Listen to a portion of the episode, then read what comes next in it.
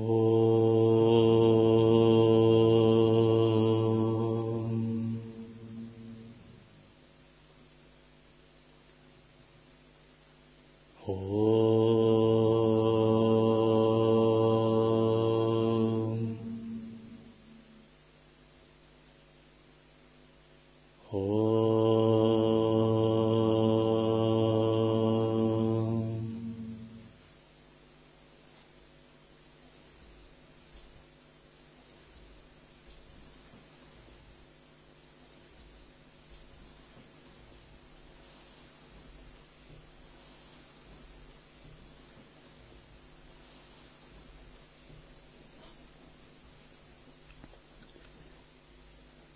Деви Бхагавата Пурана, книга третья, глава шестая, дарование Шакти.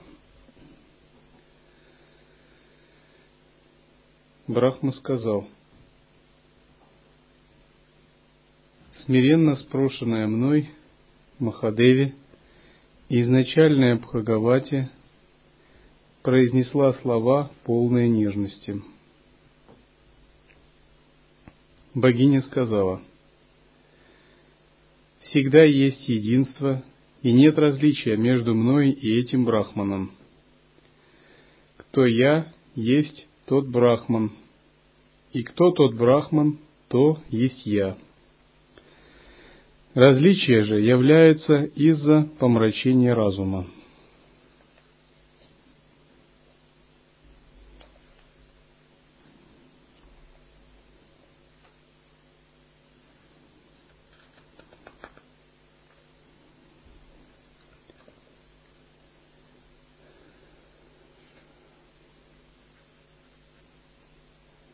Вообще, как бы в тантрийской философии энергии и сознание Пуруша и Праквити или Шива Шакти мыслится всегда как единый брахман.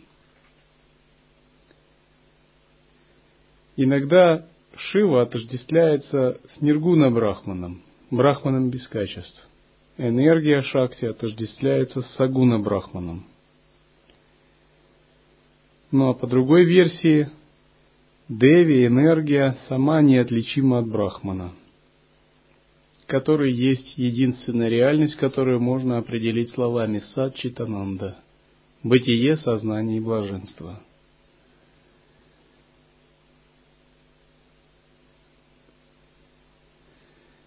И с этой точки зрения два аспекта Брахмы соотносятся с энергией, обладающими, обладающей качествами, и энергией, не обладающими качествами.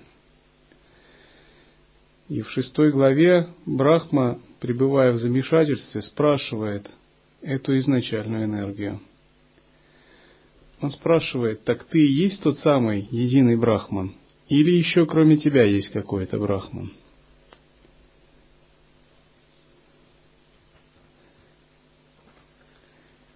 Богиня говорит ему, что различие появляется из-за помрачения сознания. Именно из-за помрачения сознания возникают различные проблемы у живых существ. Помрачение сознания – это не только клеши, это, к примеру, непонимание. К примеру, в мирской жизни часто вы можете видеть, как люди ссорятся, потому что они не могут услышать друг друга. Они так помешаны на своих представлениях, что у них не хватает чуткости, гибкости, утонченности, чтобы прислушиваться, вообще понять, о чем же говорит собеседник, что же он хочет до меня донести. Но именно эта помраченность, зацикленность на своих убеждениях, своем, своей самости – на вере в свою правоту и непогрешимость не дает слышать другого человека. А другой человек находится в точно такой же позиции. И тогда им в принципе невозможно договориться. В принципе невозможно быть в гармонии, невозможно решать что-либо. Это замечается на уровне отдельных индивидуумов, на уровне политиков – на уровне больших стран, столкновений между народами и нациями. Это разновидность такой как бы помраченности сознания. Или часто, ступая на духовный путь,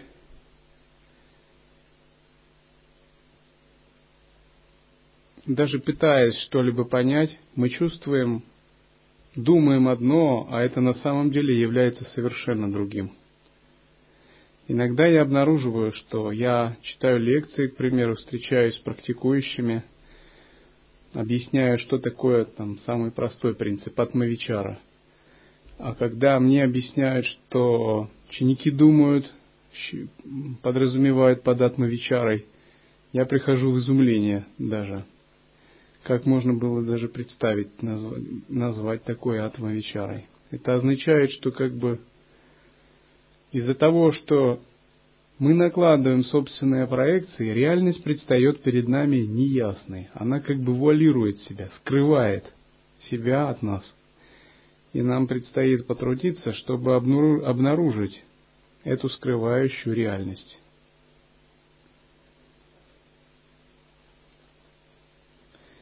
И богиня говорит ему, что вот твои вопросы, они от помрачения твоего разума. Фактически любые вопросы, они от помрачения разума. Потому что когда наш разум ясен, мы пребываем в интуитивном знании, и это интуитивное знание позволяет нам знать все, не прибегая к услугам манаса, понятийного ума. Считается, что высший способ или высшая дхарма передается не словами, а на паравани, на бессловесном уровне. То есть учитель сидит, медитирует, ученики сидят, настраиваются, и передача произошла, и полное пробуждение реализовано. Однако это возможно было только в Сатья-Югу. В нынешнее время передача всегда связана со словами и мышлением.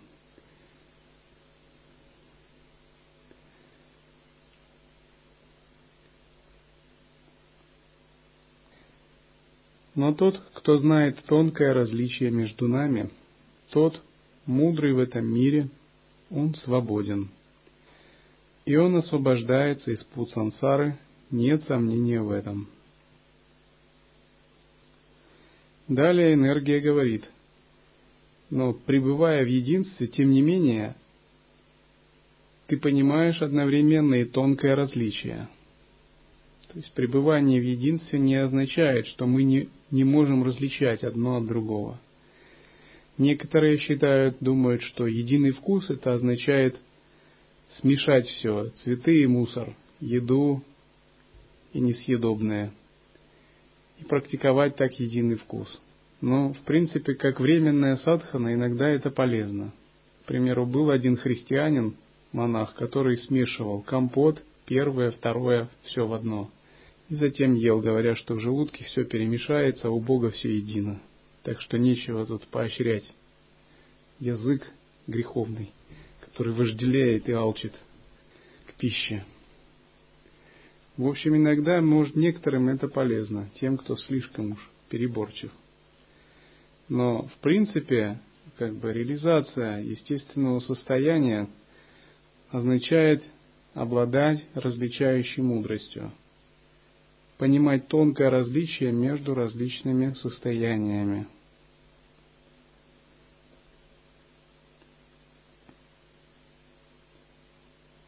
Есть единый, вечный, постоянный брахман, без другого. Но он приходит в состояние двойственности во время творения –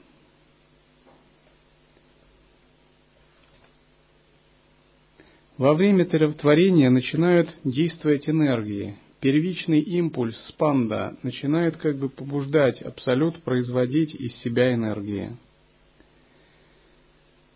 Брахман свободен как от тождества, так и от различия с чем-либо. У него нет внутренних различий. К примеру, у дерева есть внутренние различия, допустим, многообразие листьев, плодов, ветвей – во-первых, листья, плоды и ветви и ствол отличаются как друг от друга, так и между собой. Это классический пример многообразия. Плод не похож на листья, листья не похожи на ветви. Но в Брахмане подобные различия отсутствуют. Также листья между собой различны, или ветви различны между собой, и плоды не одинаковые. В отношении Брахмана отсутствует как сходство, так и различия такого же рода. Он не содержит в себе никакой внутренней дифференциации, потому что любая внутренняя дифференциация представляет собой эмпирические различия, а эмпирические различия – это следствие субъективизма дживы, то есть отдельной живой души, которая по определению является ограниченным существом, впавшим в невежество. И, собственно, такие различия только могут существовать для эмпирического опыта живой души дживы. Для брахмана же таких различий не может существовать. Потому что само как бы чистое состояние брахмана уже изначально самоосвобождает идею эмпирического опыта дживы, отдельной души.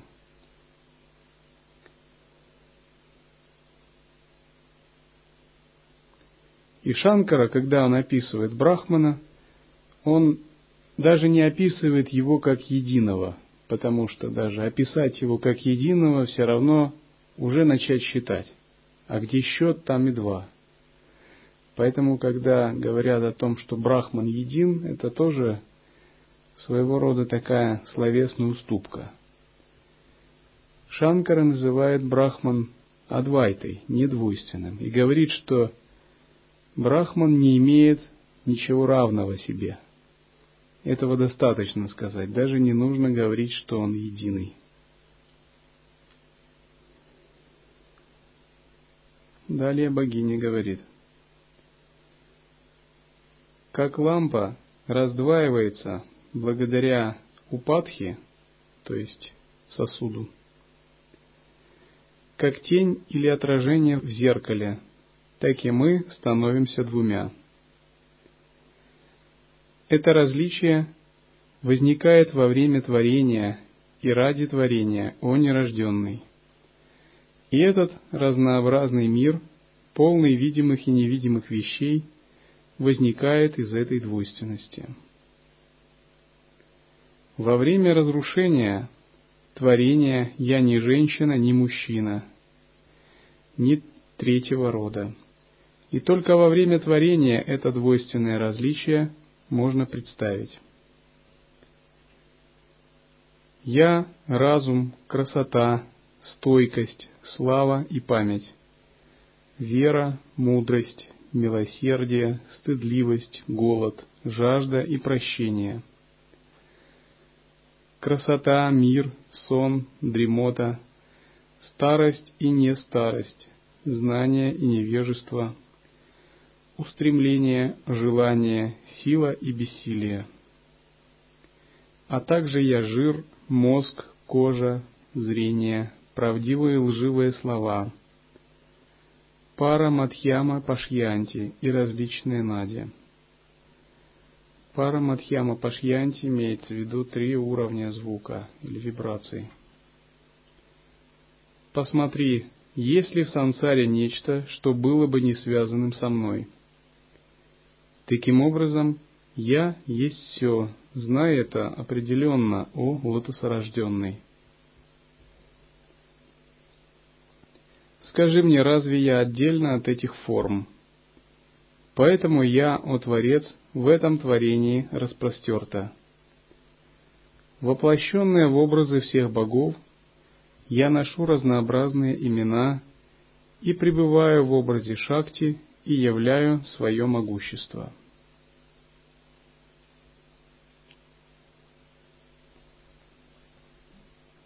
Могущество энергии каждому йогину предстоит испытать на духовном пути. И сначала йогин упражняется в элементарном контроле сознания, в накоплении сатвы. Ему надо просто весь внутренний хаос вычистить всю ту боль, зависть, ненависть, гнев, привязанность внутри себя, которую он накапливал в мирской жизни. Ему просто надо это очистить все, накопив сатву. Научиться элементарно контролировать сознание силой концентрации, блокировать возникающие эмоции импульсы, гнев, вожделение, самоосвобождать, просто научиться быть хорошим практиком, созерцателем. Примерно за шесть лет йогин может этого достичь. После этого его практика приобретает другую окраску. Йогин перестает быть обычным человеком и начинает парить, день и ночь пребывая в присутствии. Примерно шесть лет этот период продолжается, когда он углубляет день ото дня, каждую минуту свою пустотность и внутреннее осознавание. Наконец, примерно после 12 лет общей практики наступает период, когда он чувствует, что его осознанность, сила ума стала достаточно сильной, и он начинает обращать внимание на энергию. Он понимает, что кроме сознания в этом мире есть еще прана, энергия, материя. И она представляет собой фактически безграничную Вселенную. И он пытается соединять свое сознание с праной и энергией, развивать ситхи, оттачивать единый вкус. Это следующая стадия его практики. Она, в отличие от двух предыдущих, может длиться до бесконечности, поскольку исчерпать ее невозможно даже богам. К примеру, ситхи именно и занимаются подобной практикой –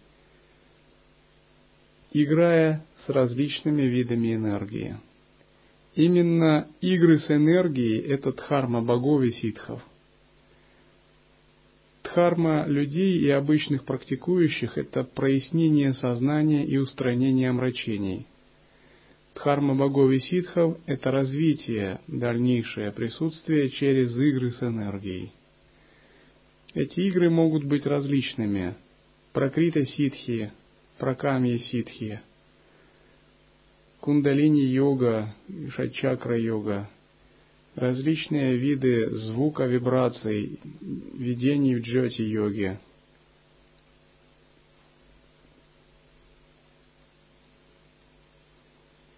Я, Гаури, Брахми, Раудри, Варахи, Вайшнави, Шива, Варуни, Кувери, Нарасимхи и Васави. Обычно считают, что изначальная энергия подразделяется на три главных качества – Брахми, Раудри и Вайшнави. Брахми, Раудри и Вайшнави означает сила знания, сила воли и сила действия. В свою очередь, сила действия подразделяется на пять сил – сила творения, поддержания, сокрытия, разрушения и сила просветления.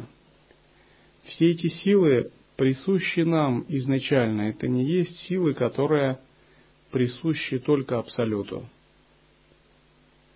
И когда вы слышите разговоры об энергии, о Брахме, вы должны понимать это не этерналистки, как будто мы речь ведем о каких-то запредельных существах в других измерениях. По сути, все это, это разговор о различных частях вашего «я».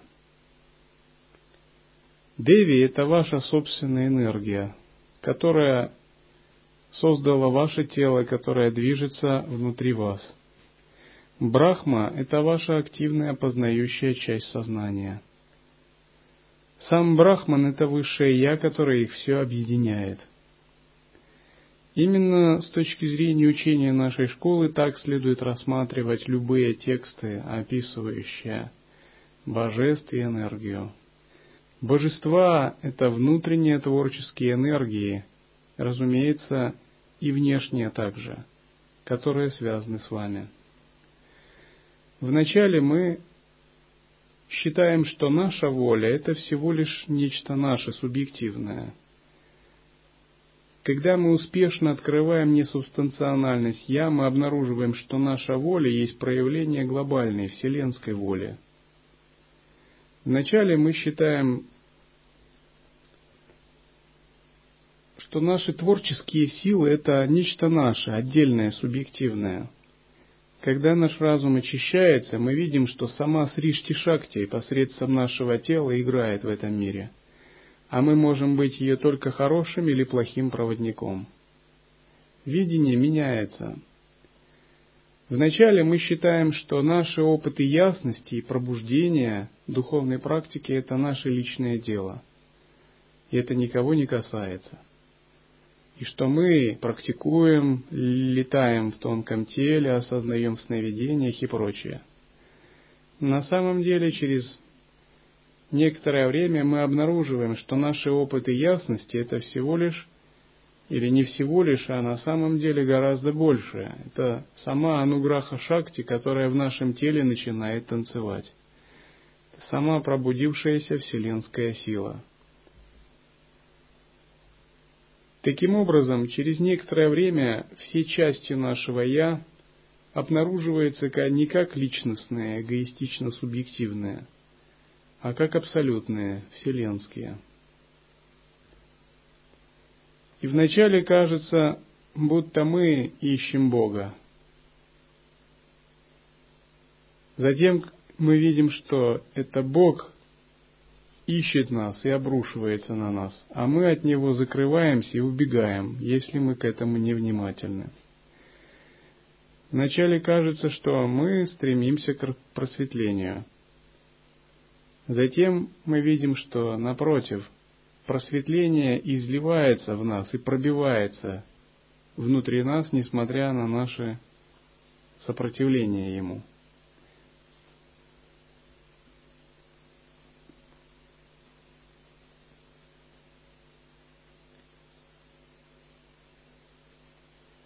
Я вхожу во все возникающие вещи, имеющие природу следствия, и я совершаю все деяния, создав для них причину. Как прохлада в воде, жар в огне, сияние солнца и холодные лучи луны, я истинно являю свою мощь. Покинутая мной, о Творец, Вселенная замрет, определенно я это говорю тебе.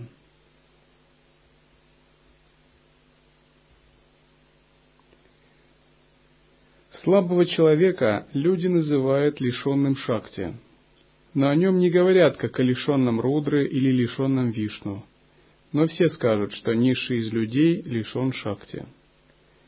Упавшего, споткнувшегося, испуганного – бессильного, попавшего к врагу во власть, именуют ашактами люди, но никого из них не назовут арудрами. Другими словами, она здесь подчеркивает важность энергии. Когда человек испытывает ограничения, его называют ашактой, не имеющим энергии, но его не называют ашивой. Потому что даже обладая ограничениями, природа Шивы все равно внутри него существует. Другими словами, пробужденная природа или природа Будды есть у собаки, которая бегает по Дивьялоке. Есть у обычного человека, у монаха, у святого, у божества и ситха. Все они одинаково обладают природой Шивы. Но природа Шакти их проявляется иначе. У собаки она проявляется в соответствии с кармами и ограничениями – у ситха проявляется в соответствии с его недвойственным видением. У божества она проявляется как цветущая творческая энергия, мандала. В чем же разница? Шакти проявляется по-разному из-за того, что по-разному действует энергия осознавания. К примеру, два человека практикуют учение – один достигает тела света, второй остается ограниченным в сансаре. Хотя их изначальный потенциал одинаков и их природа самосовершенна, тем не менее их шакти, их внутренняя энергия проявляется по-разному. Одного она продолжает связывать, второй превращает ее в мандалу, переходя в чистое измерение.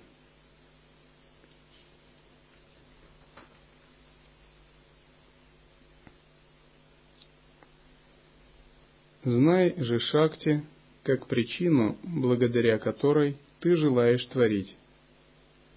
И когда ты будешь наделен шакти, то тогда ты станешь Творцом всего.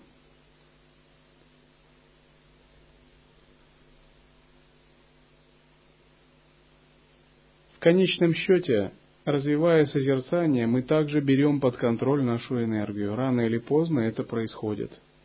Сначала, разумеется, мы должны развить пустотное осознавание – если взять традицию дзен, то, к примеру, в традиции чань или китайского чань или дзен-буддизма придается значение созерцанию пустоты.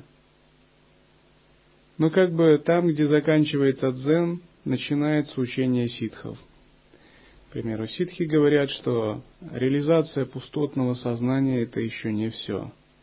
И дальнейшее нарастание пустотного сознания должно дать контроль над шакти – над пятью татвами, над пранами, ваю, над биохимией тела, над внешними стихиями, над духами, внутренними божествами, над материальной энергией. В конечном счете сознание должно вырасти настолько, чтобы покорить все нечистое видение, усмирить его и превратить в мир мандалы, в полностью Вселенную, которая проистекает из внутреннего сознания.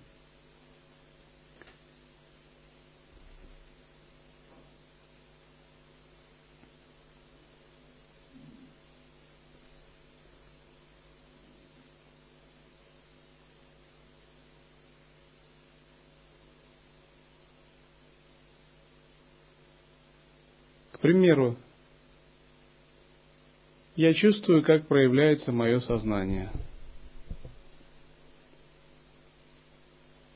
Оно проявляется, контролируя определенный уровень шакти.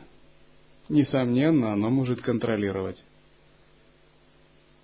прану в теле, мысли в уме, внешнюю энергию до некоторой степени в реальном внешнем мире. Когда сознание безгранично, его потенциал управления Шакти тоже начинает развиваться и стремиться к безграничности. Но я чувствую, что пока мой контроль над Шакти ограничен. И у меня есть намерение соединять потенциал сознания с Шакти, чтобы развивать способности ею управлять. К примеру, по уровню сознания у меня есть, к примеру, понимание, как можно управлять Шакти в размерах Вселенной, галактикой. Но на внешнем уровне пока моя Шакти распространяется до трех деревень. Я понимаю, что у меня впереди огромные перспективы. Бог Брахма же может управлять Вселенной, творить новые Вселенные. К примеру, у меня есть намерение каждому ученику дать возможность стать Брахмой – дать ему собственную вселенную. Однако это будет возможно в том случае, если мое сознание так обретет способность управлять шакти. Именно это чувствуют ситхи и боги. Они чувствуют безграничный потенциал сознания, но не всегда чувствуют шакти, как превосходящую их, и развивают свой потенциал сознания именно в статусе управления этой шакти. Таким же образом, вы можете чувствовать, как вы управляете шакти во внешнем мире или в собственном теле. Чувствовать, несмотря на то, что ваш внутренний Шива безграничен, ваши способности к управлению шакти малы. И это ваш будущий потенциал. Взять под контроль прану в теле, в каналах. Превратить ее в чистую божественную прану. развить прану, стимулирующую способности, или энергию тела сновидений. Все это различные виды шакти, соединяя с которой свое сознание, вы постепенно очищаете, переводите в чистое измерение –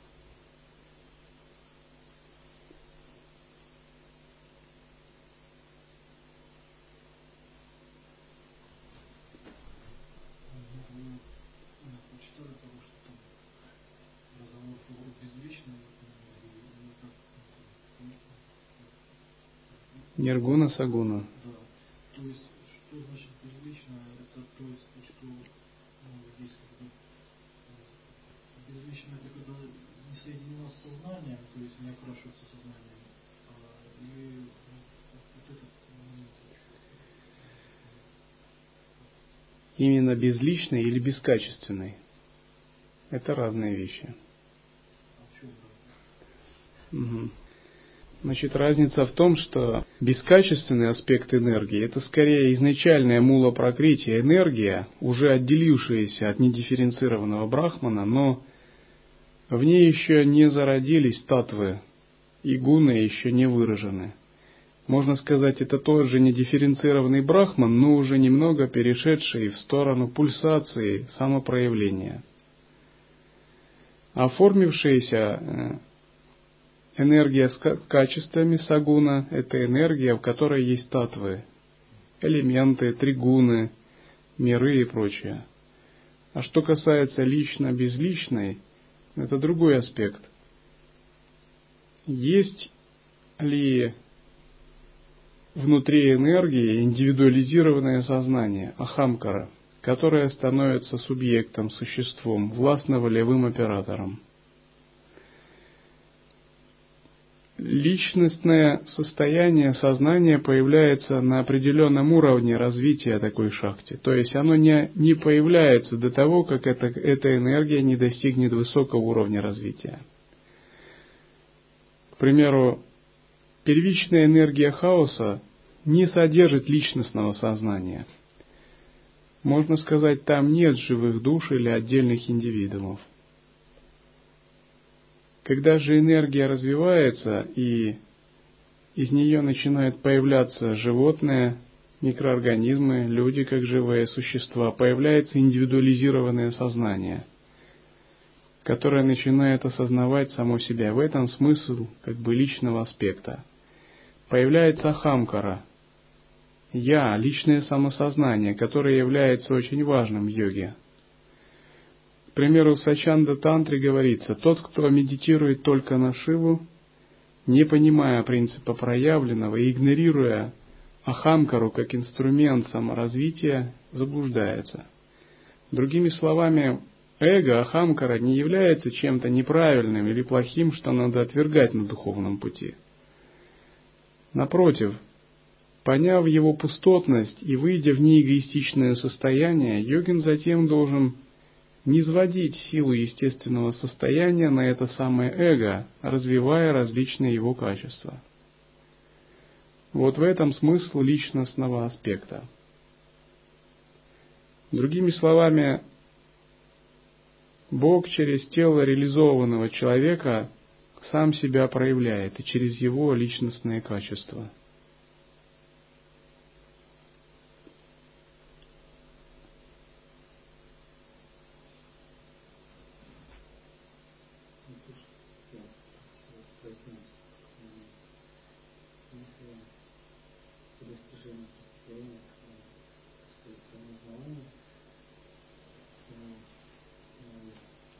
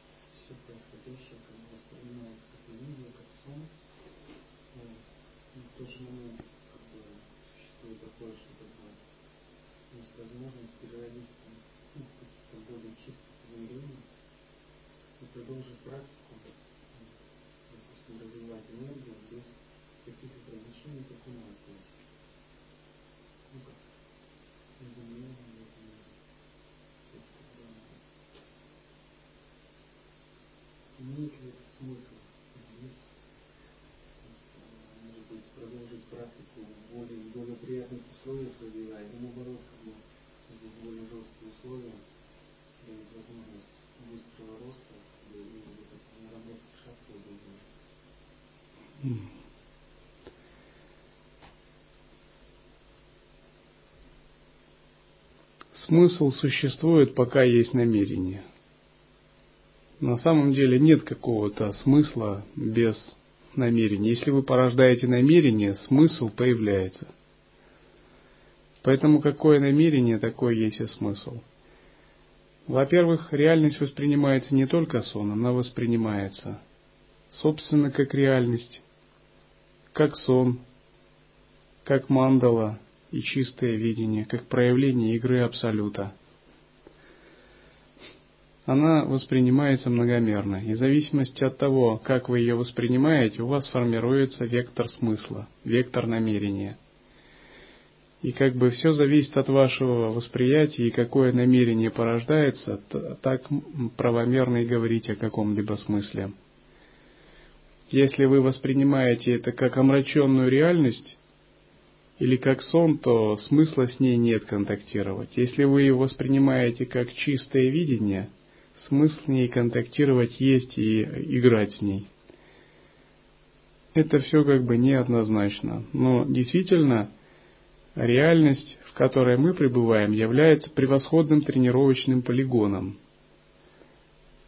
где за короткое время можно растворить множество двойственных состояний, которые в других как бы местах, может, и не очень-то растворишь. Но представьте йогин, который попадает в место силы, и ему приходится силой гневного присутствия, не теряя самадхи, день и ночь усмирять злых духов.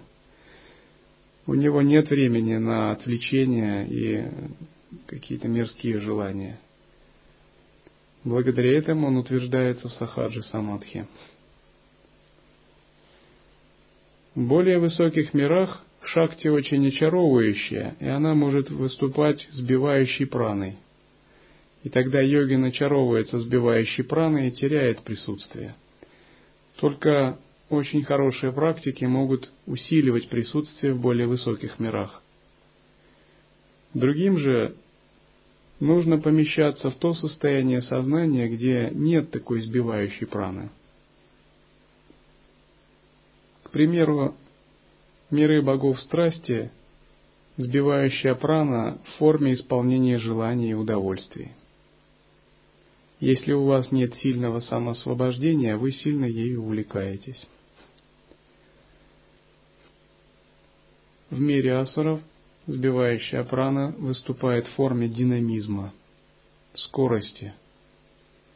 Это подобно тому, как созерцать, сидя за компьютерной игрой. Все созерцание будет теряться. Напротив, когда вы контактируете не с творческими энергиями шакти, а с более статичными и которые не дают эгоистичного удовлетворения для сознания, у вас есть возможность не очаровываться сбивающей праной, а пребывать в присутствии, надеясь на само присутствие. Ну, еще такой пример.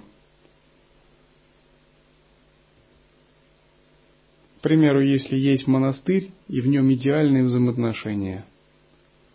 Все погружены в созерцание. Не, не возникает вопросов про мирские желания, э, про мир вообще – все знают, что им делать, в санкальпах находятся своих, как боги уже, как бы, и не надо общаться, они понимают друг друга на интуитивном уровне. Не выясняют отношений, все самодостаточные, каждый как гора или целая вселенная. Каждый знает, чем им заниматься, как бы. Все очень гладко и идеально. И внутренняя работа ведется на непостижимо высоком уровне – все мастера как бы. И вот в монастырь такой приходит человек со стороны, который еще не отмыл свои кармы, взаимоотношения, у которого не было опыта отрешения от сексуального желания, который не убедился во многих вещах, на, на жестком опыте. То есть приходит какой-либо человек, который еще не понял многих вещей. И вот он помещается в эту обстановку. Его будут уважать, он будет также находиться, но он будет чувствовать большую неудовлетворенность. Он будет чувствовать, что он не понимает ничего, не развивается. Что как бы он не ухватывает вообще то сознание, на котором пребывают эти мастера. Он находится рядом с ними, но он никак не может понять вообще, чем же они занимаются. А с внешней точки зрения все очень обыденно. Они ходят, едят и разговаривают и молчат. Какие санкальпы, какие сахаджи самадхи текущей реки, где оно все? Ему надо еще зависть испытать, гнев и отрешиться потом. Много раз, получить удары какие-то судьбы, чтобы что-то понять. То есть он не вырастет в таком состоянии. И такому человеку говорят, подожди, тебе еще рано сюда, здесь тебе будет трудно. И такой человек начинает испытывать внутренние конфликты и прочее. А вот небеса это то же самое, только умноженное во много раз. Поэтому некоторые изображают рай скучным. То есть говорят, там ангелы на арфах играют, и как бы нечего там делать человеку.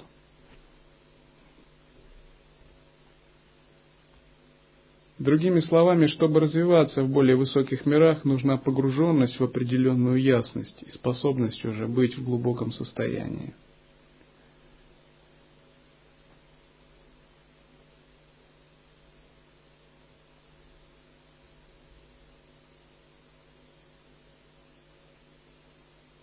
И многие, наверное, выбрали бы вместо рая ад – думая, что он им больше подходит. Это именно так.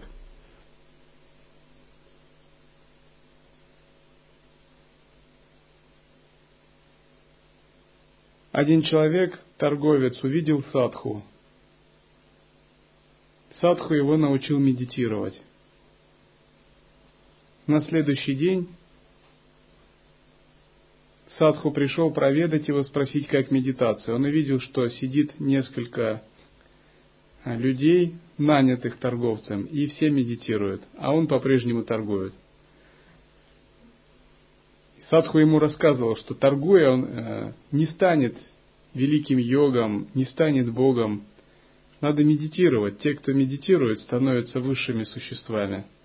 Но когда он пришел, он увидел, что несколько человек, нанятых торговцем, медитируют, а он сам торгует.